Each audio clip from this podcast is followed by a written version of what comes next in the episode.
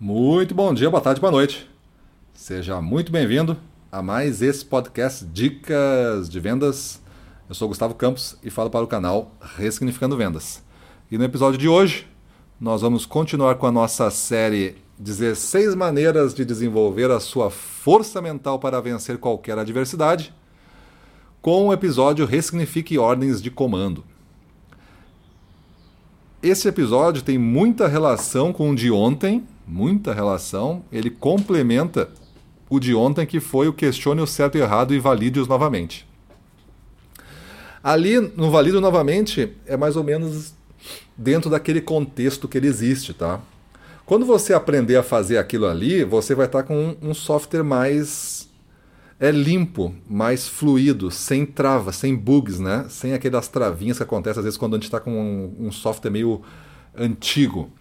E quando você aprender a, a identificar essas linhas de comando, você vai poder pegar grandes blocos e fazer uma ressignificação. É mais ou menos quando você nota que o Facebook, por exemplo, fez uma repaginação. Mudou tudo, mudou o layout, mudou todo o jeito de ver as coisas. No início a gente pode às vezes não gostar muito, mas depois a gente se acostuma de novo. Então o ressignifique ordens de comando é isso, tá? É tu pegar um grande bloco da sua vida. Vamos dizer que o papel, por exemplo, de marido ou esposa, e você vai ressignificar as ordens de comando desse bloco inteiro.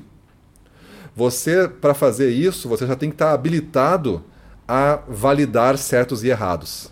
E aí você vai olhar um bloco inteiro da sua vida e vai ressignificar todas as ordens de comando que fazem parte daquele bloco. Nós fomos treinados, a gente tem que entender que a gente foi treinado para ser obediente.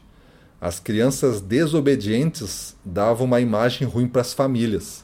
Ah, aquele filho, por exemplo, que era arteiro, que quebrava tudo, que amassava as flores da vizinha, que atirava pedra na janela, era tido na vizinhança como uma peste de uma, de uma família que não sabia educar seus filhos. O pai e a mãe pagavam o preço também pelo filho, recebiam um rótulo de serem maus pais e, ma e mães.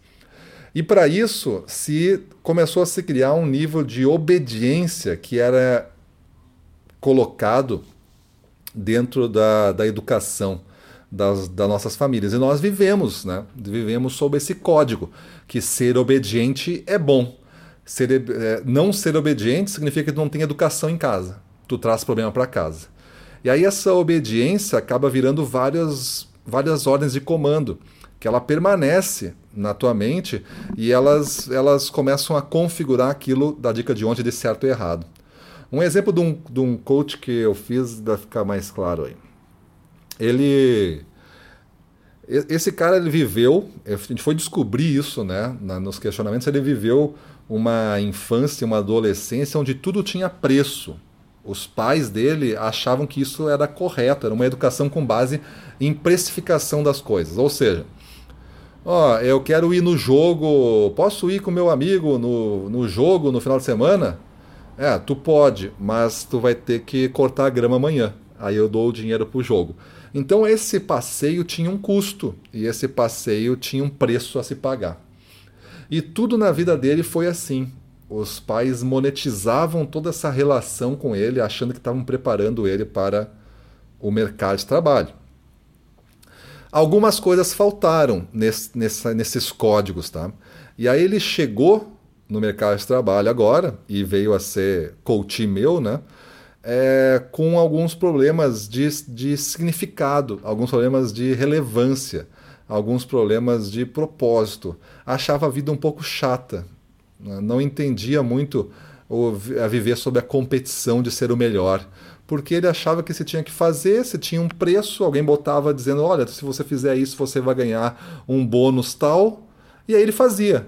Quando não existia o bônus, quando não existia o prêmio, não existia o incremento no que ele já recebia por fazer o que ele fazia, ele não se motivava a fazer.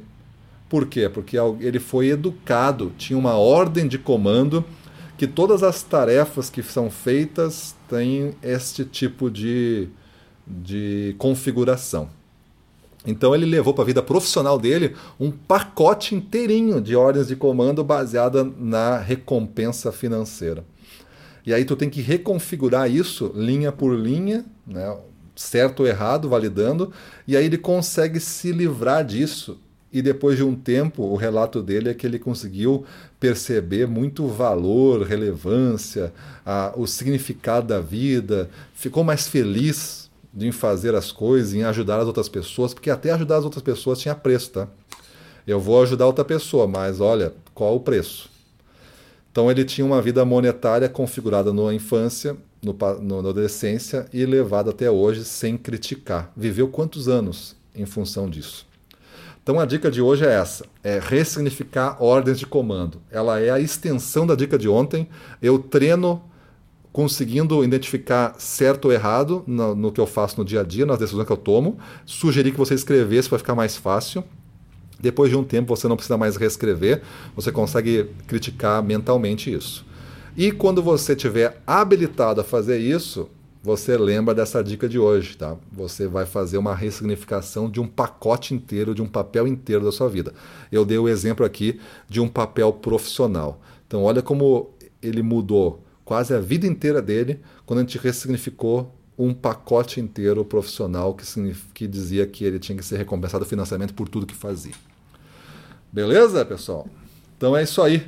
O exercício de hoje é tente entender as suas a sua vida, os seus papéis com base nesse bloco inteiro de comandos. O que isso poderia ser ressignificado por um novo contexto, um contexto mais atual que definiria então é, como você vai agir de maneira profissional agora, ou de maneira é, pessoal como marido, como esposa.